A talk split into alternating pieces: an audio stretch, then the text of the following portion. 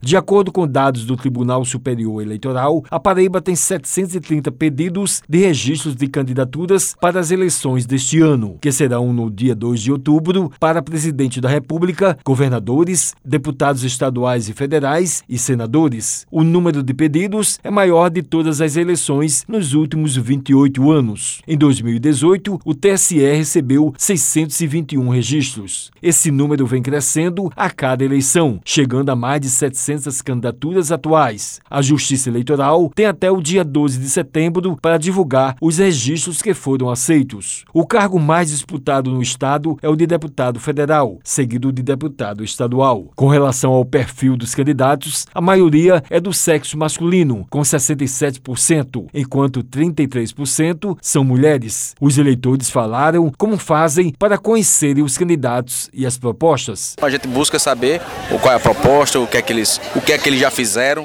pelo Brasil e estudando isso aí a gente vai escolher o que a gente acha melhor para poder governar por mais quatro anos aí. A gente procura conhecer os candidatos, ver quais são as propostas, o que é que eles já fizeram, o passado deles, se eles têm história e o que é que eles estão propondo se forem eleitos. A gente tem que analisar bastante. Importante, né? Você conhecer o candidato, as intenções dele. A gente precisa saber quais são as propostas dele para a saúde, para a educação. Anália Castilho da Nóbrega, secretária judiciária e da informação do Tribunal Regional Eleitoral da Paraíba, analisou o recorde de candidaturas para as eleições. O vemos é um, um aumento de candidaturas, eleição a eleição. Observa-se, é o reflexo né, do clima de polarização da política. Quando a gente faz aquela análise, sempre o número de candidaturas está aumentando. Tivemos esse ano a, a novidade das federações, que veio também a acarretar esse aumento de candidaturas no Brasil inteiro. As candidaturas de mulheres vêm crescendo, tudo isso acarreta no, no aumento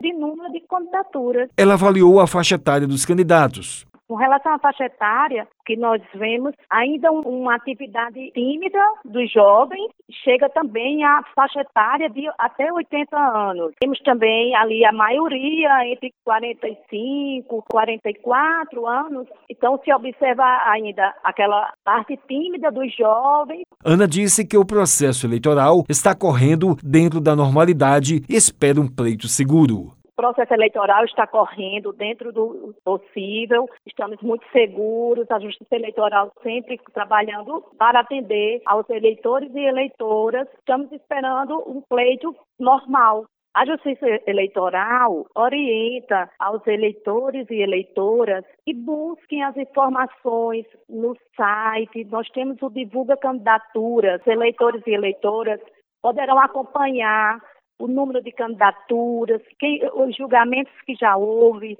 Wellington Sérgio para a Rádio Tabajara, uma emissora da EPC, Empresa Paraibana de Comunicação.